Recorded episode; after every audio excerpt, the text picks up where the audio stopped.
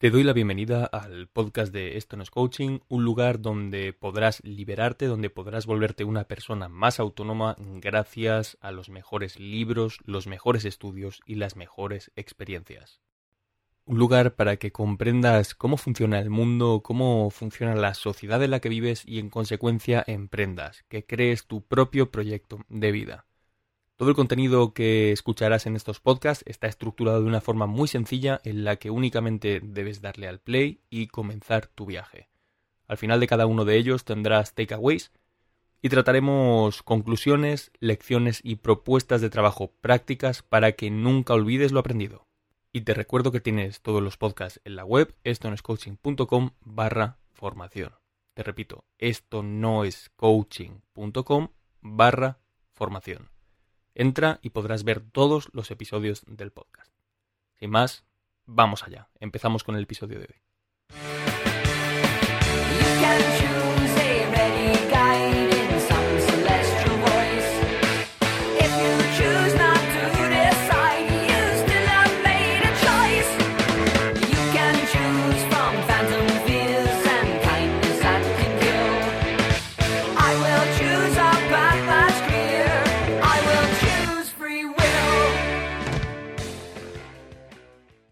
Cuarto podcast de Esto es coaching, ya van cuatro.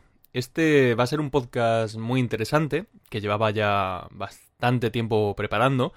De hecho, me hubiera gustado grabarlo antes eh, esta semana, pero he tenido algunos contratiempos a la hora de reunir información, he acabado teniendo algo más de extensión de la que tenía pensado. Pero creo que va a valer la pena porque he conseguido un poco plasmar, o por lo menos creo que he conseguido un poco plasmar lo que, lo que es el mensaje que quiero transmitir en el, en el podcast. El mensaje es claro y en la frase que siempre pongo arriba de los artículos y los leéis, eh, que, que hago un pequeño resumen de lo que va a ir el artículo, he puesto las consecuencias de la crisis económica del 2020 a medio y largo plazo pueden ser buenas o malas dependiendo de las instituciones políticas y económicas que se generen, que se generen en este preciso instante. Creo que esta frase va a, vertebrar, va a ayudar a guiar todo el camino que vamos a hacer a lo largo del podcast de hoy. Y es que el camino del podcast de hoy va a ser uno enfocado en analizar desde un punto de vista económico, desde un punto de vista histórico, desde un punto de vista político, cuáles pueden ser, cuáles pueden llegar a ser las consecuencias de la crisis económica del 2020 y de la crisis política del 2020, de la que a veces no, no se habla. Es interesante marcar esta fecha porque 2020 va a ser el, el punto de no retorno. 2020 va a ser un año recordado por las generaciones venideras. Quienes estamos viviendo este año no somos conscientes de la relevancia que tiene, y no lo seremos hasta dentro de, décadas, de hecho. En el podcast de hoy, como digo, vamos a exponer y analizar los puntos clave por los, que, por los que la historia de gran parte del mundo va a pasar a decidirse en base a la forma en la que actuemos como sociedad y como individuos, lógicamente, durante los siguientes meses. Hemos llegado a la singularidad. Que 2020 iba a ser un año clave ya se venía observando desde, desde el 2019 e incluso desde el 2018. A nivel económico existían ya algunos indicadores que hacían saltar las alarmas desde hace ya, como digo, bastante tiempo. Hoy haremos un recorrido por el antes, el durante y el después de la crisis del COVID. La crisis del COVID-19 ha sido un terremoto que, está sacudiendo y va a sacudir nuestras instituciones políticas y económicas de arriba abajo. Y Daron Acemoglu, junto a Robinson, bueno, Acemoglu es uno de los 10 economistas, más, más, más que nada por poner en contexto, Acemoglu es uno de los 10 economistas más citados del mundo por sus trabajos científicos.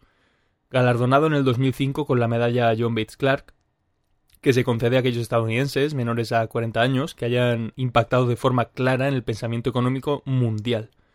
Junto a James A. Robinson, lo que comentaba antes, profesor de economía en Harvard, Berkeley y otras universidades de, bastante prestigio a nivel mundial, juntos han realizado un trabajo excelente analizando los motivos por los que una sociedad fracasa o prospera, se estanca o avanza.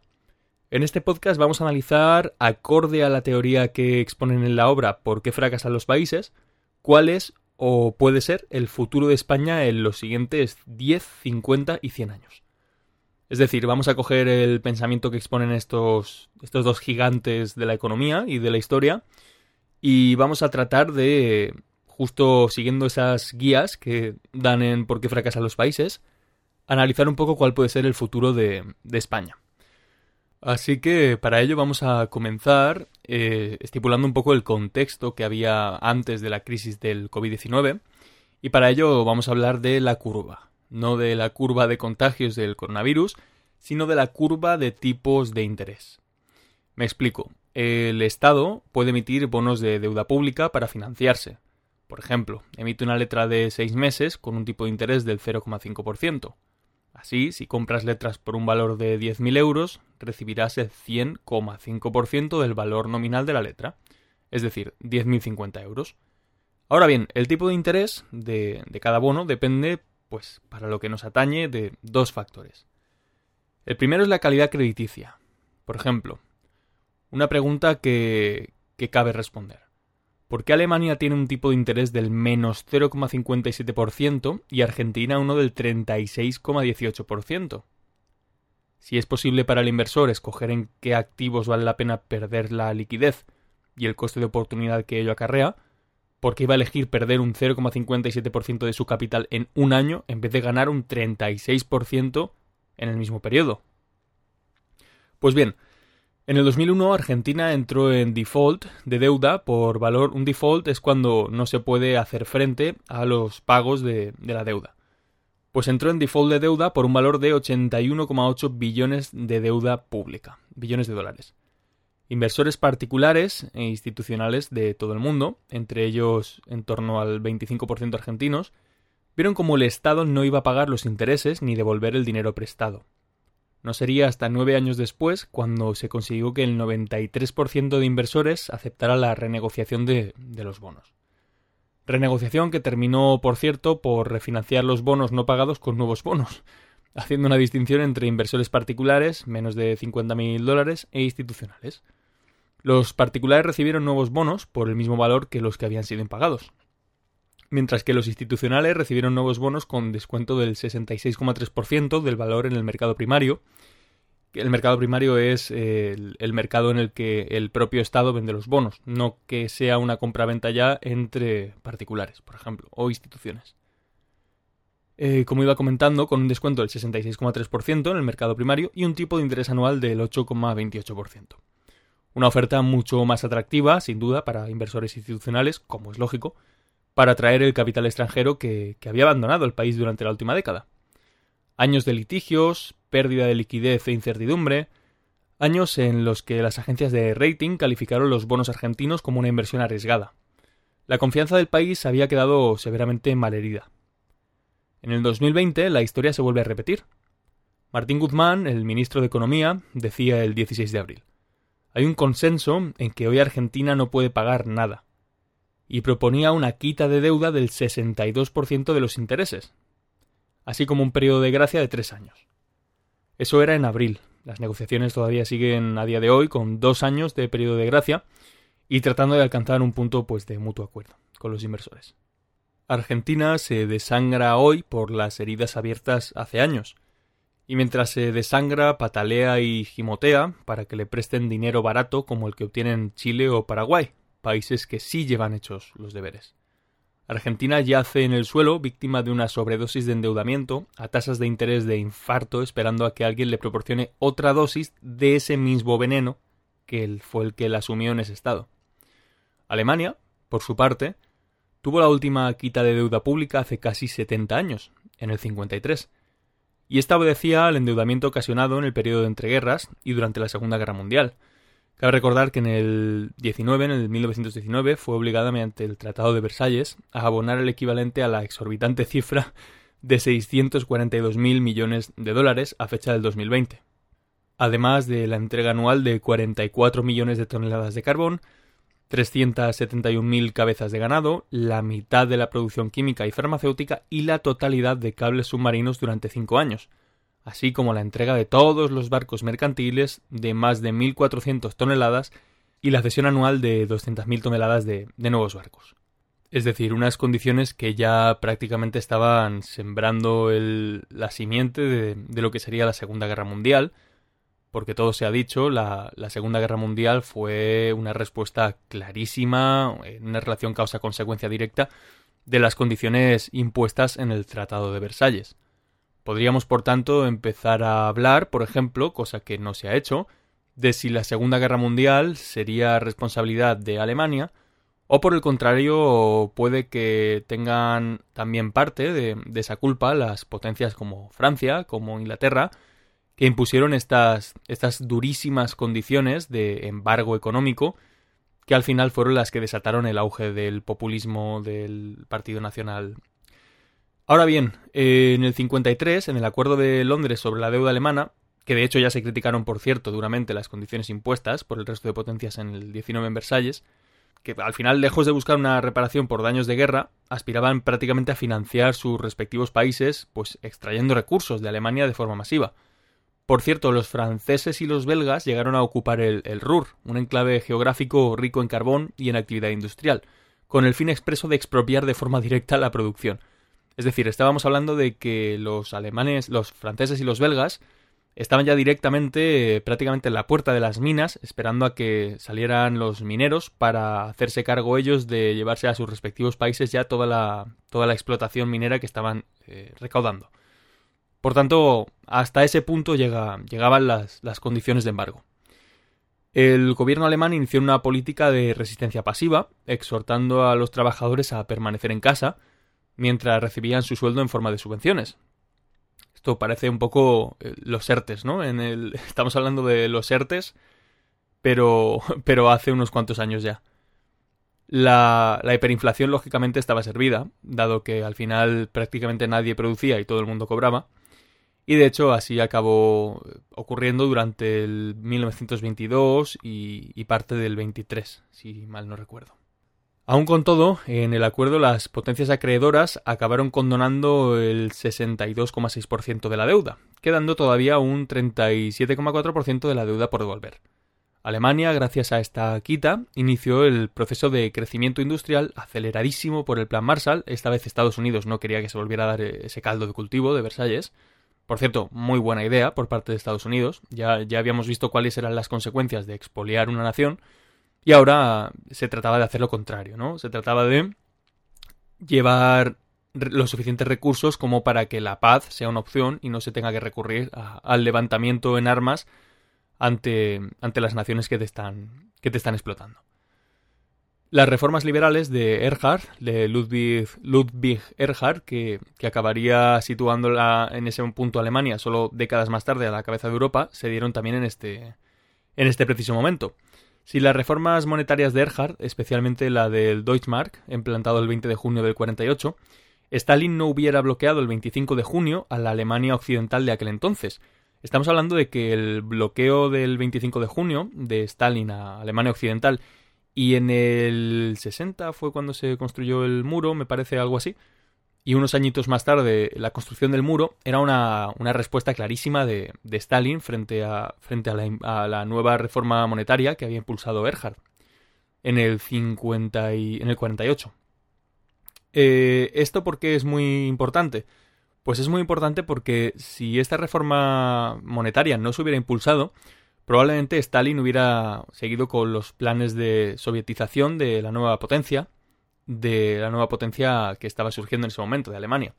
¿Os imagináis hoy en día cómo sería Europa si la Alemania que conocemos? Si Europa fuera.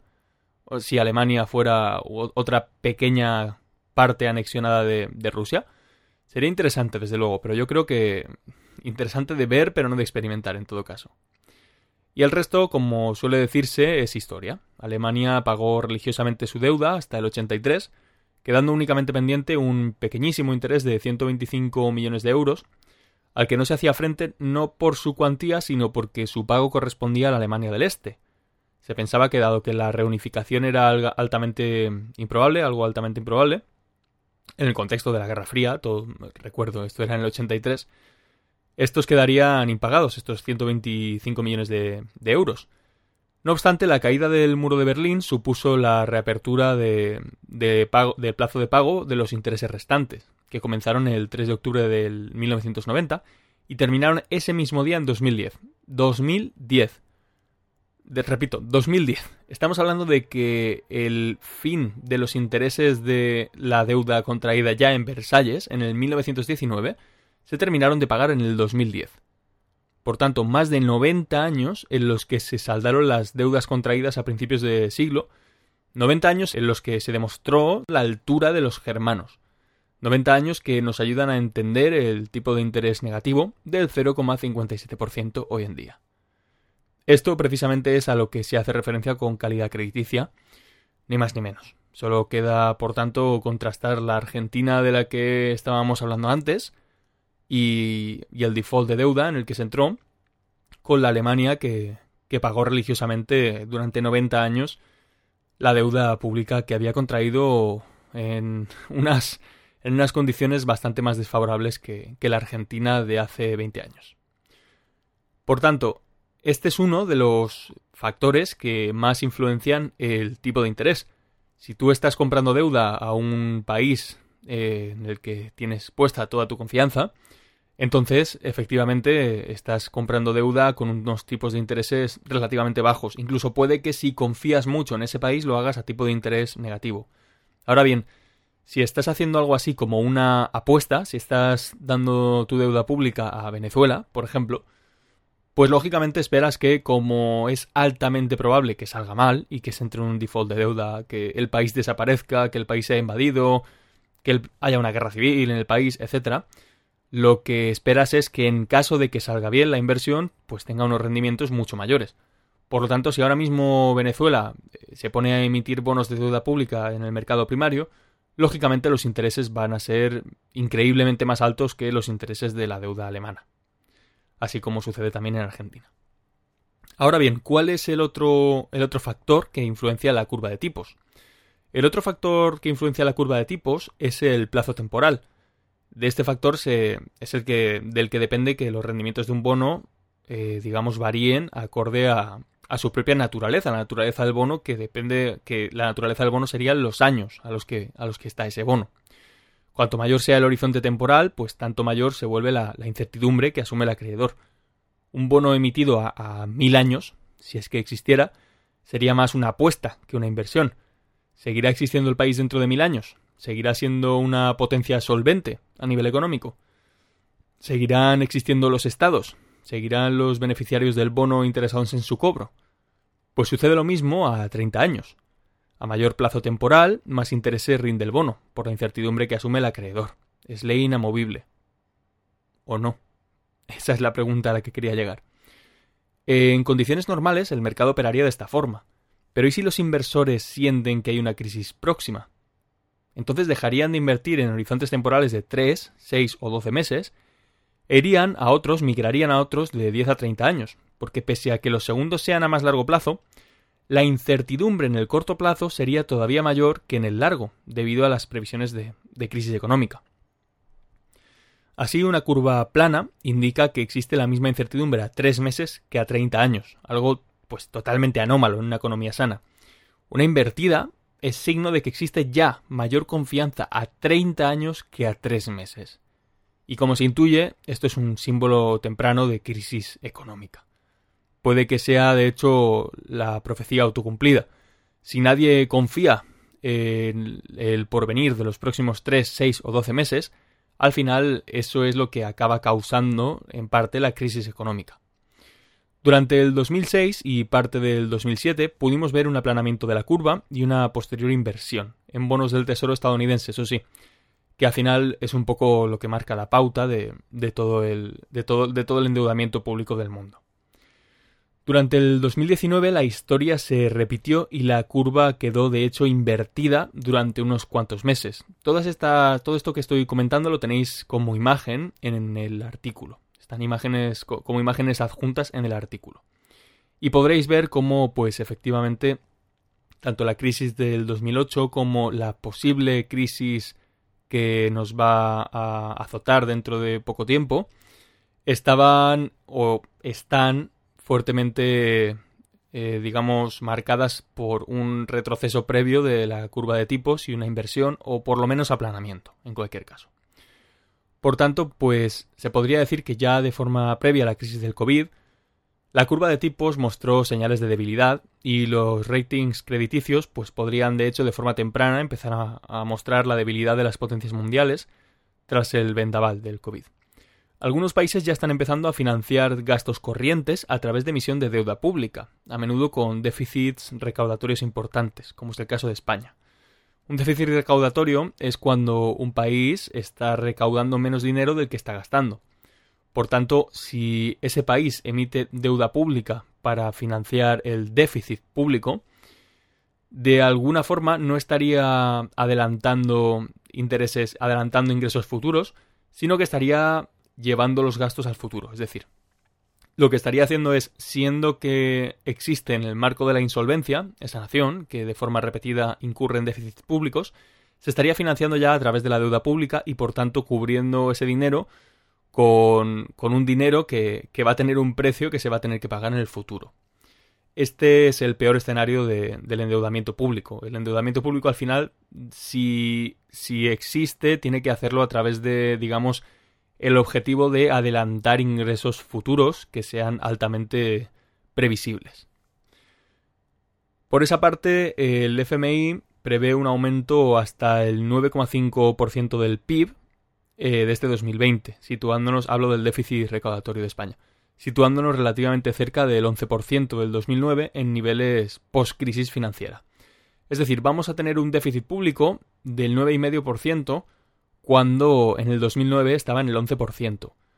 Cabe ponernos en situación, intentar tratar de rememorar lo que, cuáles eran las situaciones de las condiciones de vida y cuál era la situación del 2009. En el 2008 había sido la crisis económica a nivel mundial y en el 2009 llegaron las, las consecuencias más directas a España.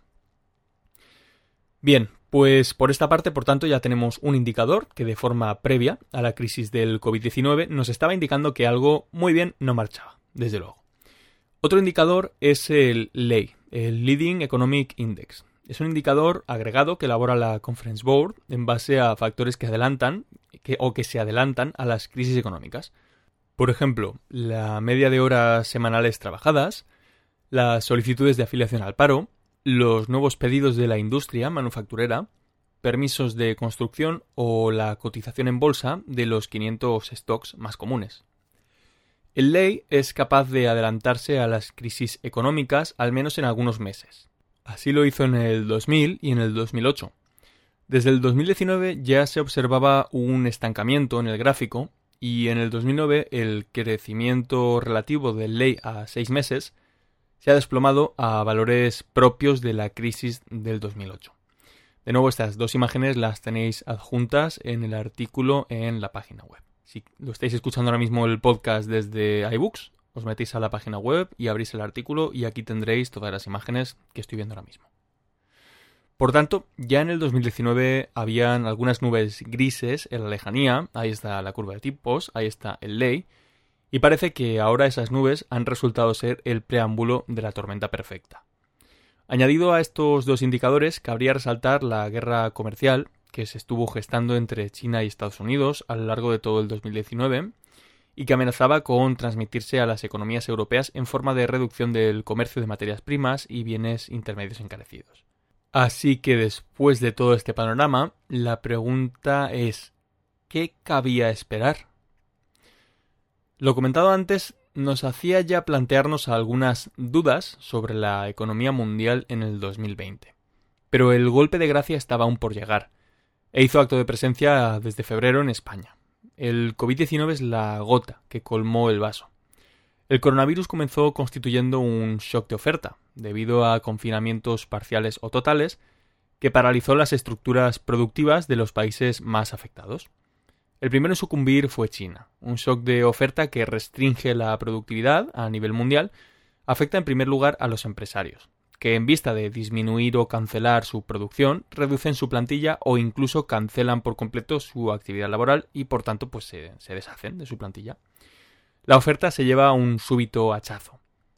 En este punto los consumidores, que a su vez dependían de los salarios generados por su actividad laboral de forma directa, en el caso de que fueran empresarios, o indirecta, en el caso de que fueran empleados, modifican su comportamiento de gasto, y da inicio el shock de demanda, Se consume menos y por lo tanto, incluso aunque en este punto la oferta de dejara de estar constreñida, no tendría sentido retomar la producción anterior, que ya no tendría ningún tipo de cabida en el nuevo mercado, porque existiría ya mucha menor demanda. La idea de crisis económica se instala en el, en el imaginario popular. Es a partir de este momento cuando todas las deudas contraídas con los acreedores de las empresas y de las familias empiezan a verse afectadas. Exceptuando moratorias de pago y condonaciones, este es el eslabón de la cadena en el que la crisis se transmite al sistema financiero. Todas esas deudas, todos esos avales que estaban pendientes de cobro de todas las empresas, de todas las familias, ahora empiezan a incautarse. Este es el punto donde empiezan a surgir los desahucios en masa, porque la gente estaba haciendo frente a préstamos que ya no puede eh, afrontar, o el punto en el que las empresas comienzan a quebrar y por tanto es el punto donde el tejido empresarial del país empieza a llevarse el, mayor varapalo, donde ya empieza a en muchos casos ser imposible retomar la, la actividad laboral que había antes de la crisis, al menos a corto y medio plazo. Si el sistema financiero llegara a descapitalizarse, si el sistema financiero llegara a dejar de tener liquidez en sí mismo, llegaríamos al, cuarto y el último eslabón de la cadena, que sería, de hecho, el, más peligroso. Podríamos decir que sería el más peligroso y que es el que ya vino pasando durante la última crisis del 2008. Adivina adivinanza, el cuarto y final eslabón de la cadena es el Estado. En este punto, la intervención estatal trata de amortiguar el shock de demanda y de impulsar el sistema financiero ya renqueante.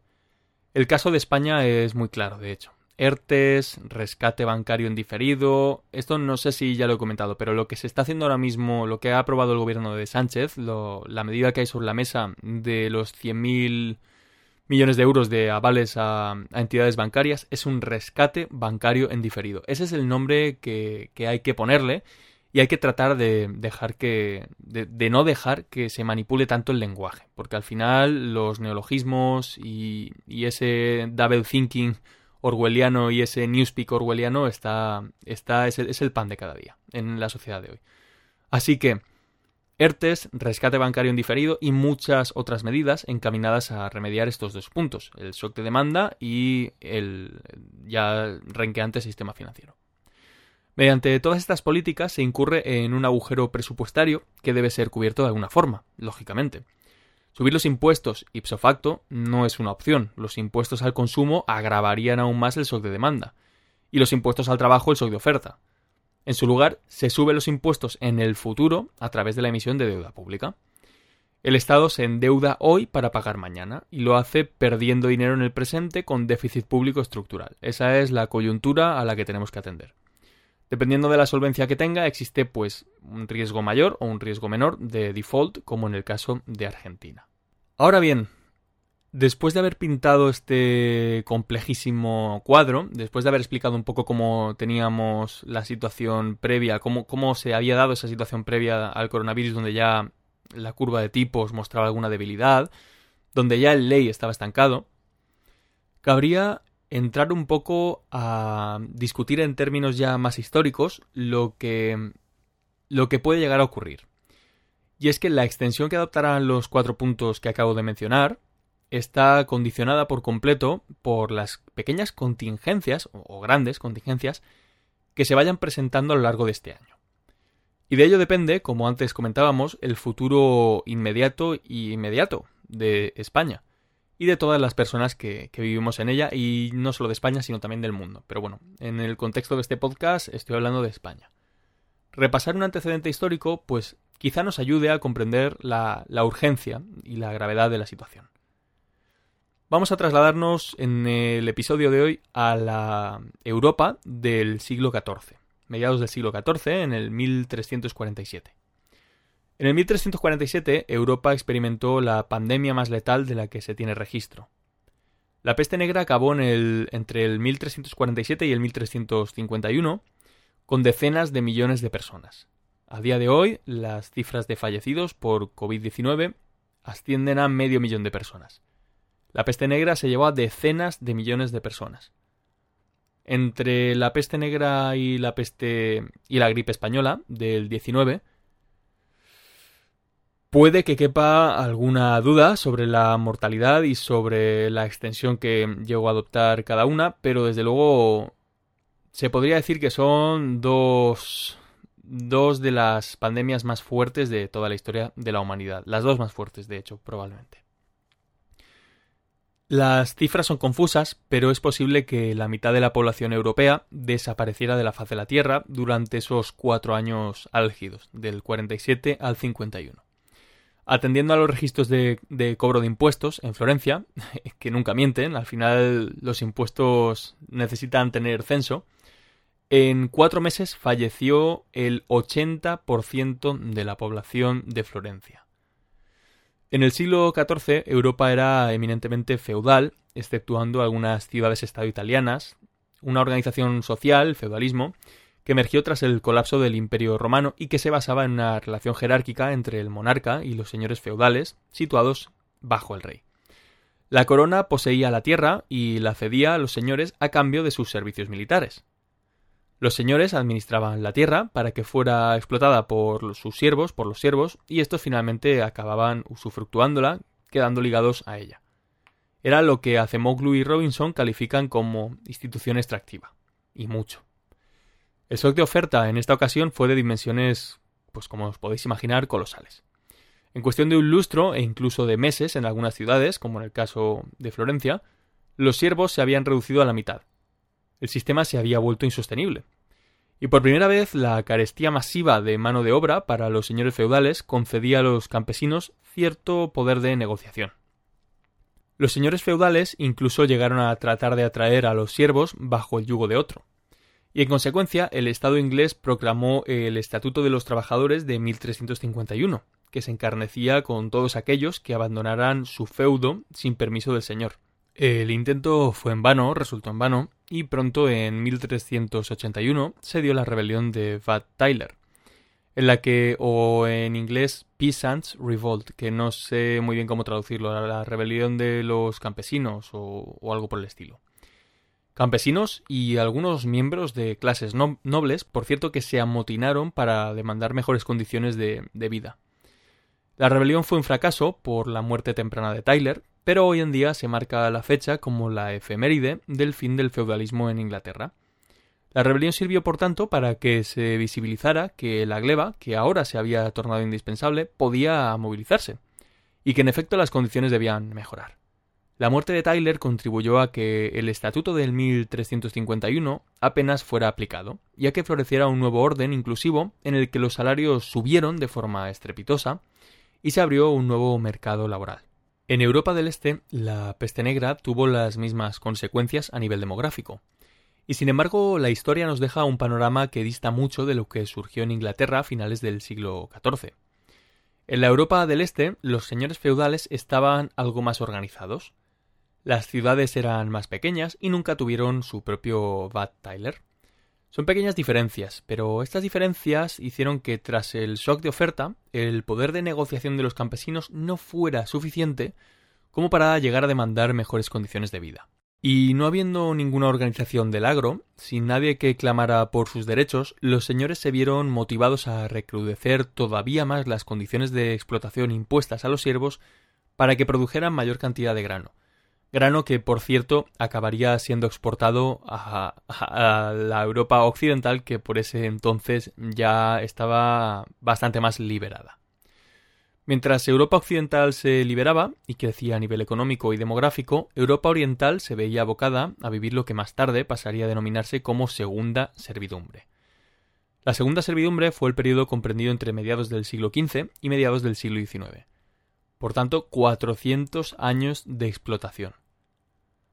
400 años de explotación marcados por la producción y exportación de grano a la Europa que sí había tenido al azar de su parte. Uno de los máximos de los máximos exponentes o, o de lo que finalmente llegó a constituir la segunda servidumbre fueron la digamos los Slakta, la clase noble de Polonia y de Lituania, que pudo afianzar sus intereses durante como, como digo cuatro siglos más mientras que en Europa occidental ya se había entrado en una, en, un, en una época totalmente distinta, en una época totalmente renacentista. Pequeñas diferencias, por tanto, que marcaron el rumbo de los siguientes cuatro siglos y que en retrospectiva nos deberían hacer ver que vivimos constantemente pendiendo de un, de un finísimo hilo. Si el hilo se rompe, podríamos vivir bajo instituciones extractivas durante mucho más tiempo del que nos gustaría, que es ninguno. Bien, pero ¿realmente qué es extractivo? ¿Qué es inclusivo? ¿Qué es una institución inclusiva? ¿A qué hace referencia una institución inclusiva? Las instituciones económicas inclusivas son aquellas que prevalecen en países desarrollados y favorecen la participación de la gran masa de gente en las actividades que mejor explotan sus talentos y habilidades. Para que esto sea posible, debe asegurarse la propiedad privada de la vida y de los bienes, mediante un Estado de Derecho donde nada ni nadie quede por encima de la ley. Las instituciones económicas inclusivas fomentan el desarrollo económico y el aumento de la productividad Solo cuando dejas a la persona apropiarse del fruto de su trabajo se puede llegar a una sociedad próspera a largo plazo. Una institución extractiva es, el, es, es lo antónimo, es el reflejo especular de una inclusiva. Una economía extractiva está diseñada para redistribuir la riqueza y llevarla, por tanto, de una parte de la sociedad a otra. El progreso tecnológico que caracteriza a las sociedades desarrolladas es característico de instituciones inclusivas. Solo cuando se garantiza la propiedad privada puede el empresario capitalizarse o financiarse para adquirir bienes de capital. Quien dice empresario dice cooperativa. A veces, muchas veces la palabra empresario tiene ciertas connotaciones negativas en ciertos círculos, de izquierda y demás. Pero con una cooperativa de obreros sucede exactamente lo mismo. Si esa cooperativa no está sus derechos de propiedad privada no están correctamente defendidos por un Estado, al final el Estado, como decía Weber, es el monopolio de la violencia legítima. Si estamos en un caso de un Estado que no sea capaz de ejercer ese monopolio de la violencia legítima y que por tanto no sea capaz de defender la propiedad privada de una cooperativa de obreros, esa cooperativa no va a invertir en bienes de capital o medios de producción en terminología marxista. Si no se invierte en bienes de capital o no se invierte en medios de producción, da igual el modelo económico bajo el que estemos funcionando. Si no se invierte en invertir, al final no se progresa. Por tanto, como digo, la propiedad privada es el, la defensa de la propiedad privada, de la vida, por tanto, de que cada uno y cada una sea libre de tomar las decisiones que desee y de que cada uno y cada una sea libre de apropiarse del fruto de su propio trabajo, y de los medios de producción y por supuesto de cualquier otro tipo de bien material, es el núcleo de las instituciones de las instituciones inclusivas que van a que van a poder traer progreso. Lo contrario no va a traer progreso. Si no hay propiedad privada, no hay progreso. Parece sencillo, parece simplista, pero realmente es lo que es. De la misma forma que se da esta distinción en lo económico, entre inclusividad y extractividad, también se da en lo político. Para que exista una economía inclusiva, debe verse acompañada de una praxis política igualmente inclusiva. Hay excepciones en las que existen instituciones económicas inclusivas dentro de un régimen extractivo, como es el caso de China, desde las reformas económicas de Deng Xiaoping, después de la debacle que supuso el gran salto adelante o el, gran suicidio adelante, como me gusta llamarlo a mí. Sin embargo, el crecimiento económico bajo el yugo de la política extractiva tiene limitaciones serias, como en el caso de la carrera espacial, por ejemplo, entre, la Unión Soviética y Estados Unidos. Para que haya libertad económica y prosperidad, antes debe haber libertad política. Digamos que lo político precede a lo económico. Y precisamente hemos llegado a un punto donde Ahora que sabes lo que es una institución política inclusiva y una institución política extractiva, y donde has comprendido la importancia de las pequeñas contingencias del azar a la hora de determinar cuál es el rumbo de la historia, vamos a analizar cuál es el estado de cosas en España. Pues bien, nuestras instituciones políticas son extractivas. El sistema supuestamente democrático en el que vivimos los españoles es en realidad una partitocracia, de facto, en la que las decisiones que atañen a toda la población se toman en las cúpulas de los partidos de forma privada y, de forma totalmente ajena a, los votantes. La separación de poderes brilla por su ausencia.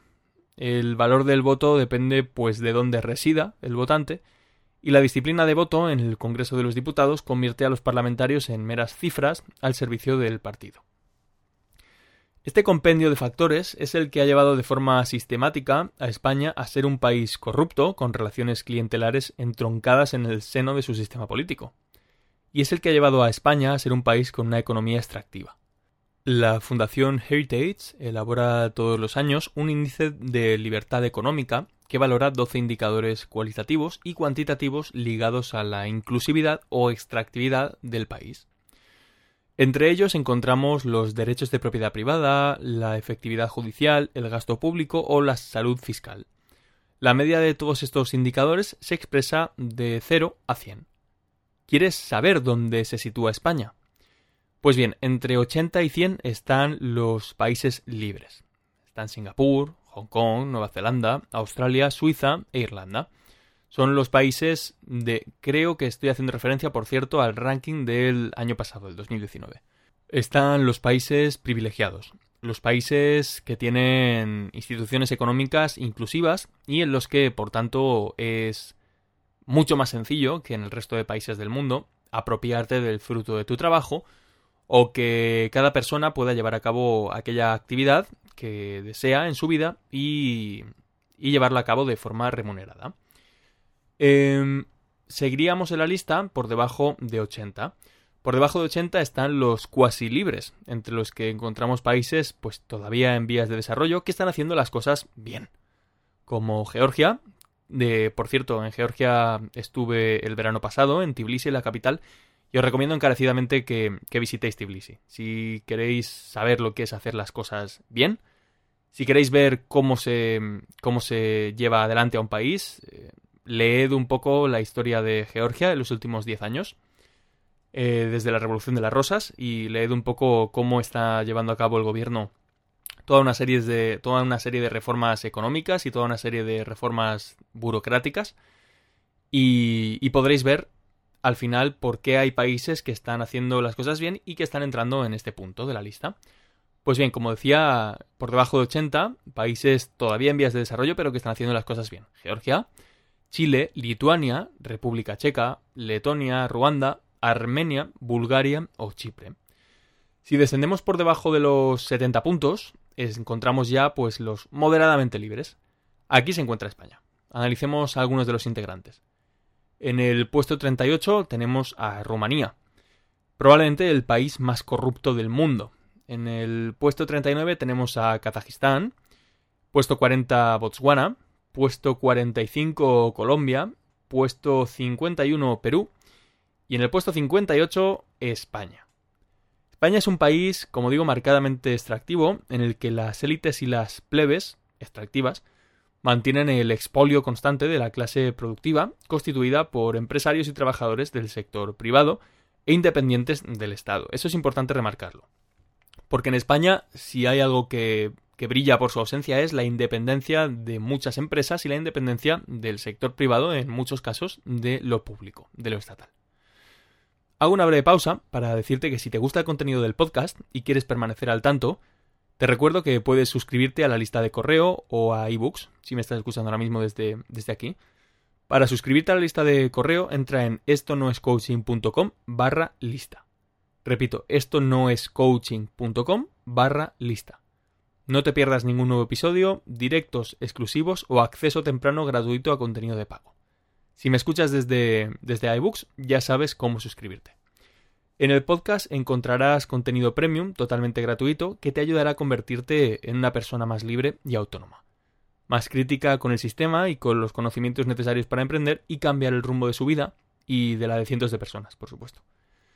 Recuerda, el cambio empieza en ti, así que únete a es coaching los takeaways del episodio de hoy, antes de cerrar con la última pregunta, después de haber explicado toda la situación de España en la actualidad, son tres, como siempre. El primero, el potencial de endeudamiento de un país depende de su confiabilidad, de su solvencia y de sus horizontes económicos.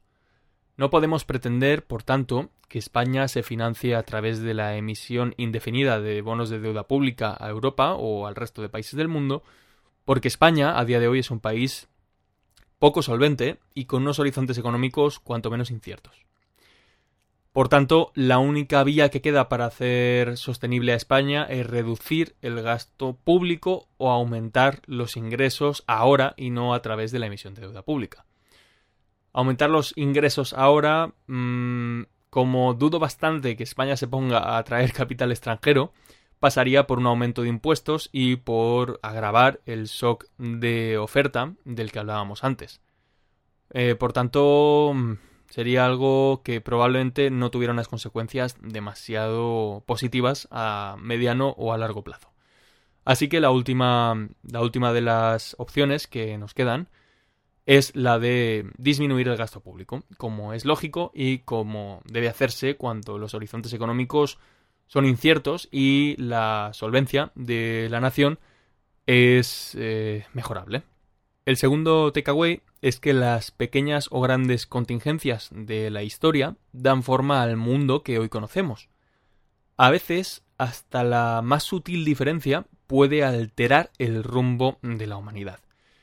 Y por tanto, lo que estamos viviendo estos días es un periodo donde se van a decidir muchas de las instituciones económicas e instituciones políticas que van a permanecer con nosotros durante muchos más años, durante probablemente mmm, muchas más décadas.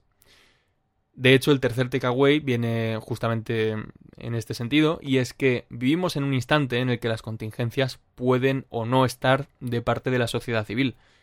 Y si resultan no estarlo, las consecuencias van a ser fatales a medio y largo plazo. Así que, como digo, cabe analizar cuáles van a ser, cuáles queremos que sean las instituciones económicas y políticas del próximo siglo y preguntarnos qué podemos hacer hoy para decidir el rumbo de España y el rumbo, igual que España, de muchos otros países del mundo ahora mismo. Instituciones políticas y económicas altamente extractivas.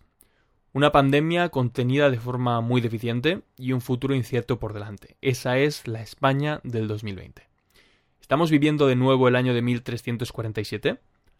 ¿Sucederá en España como en Europa del Este? Estamos a punto de entrar en una segunda servidumbre.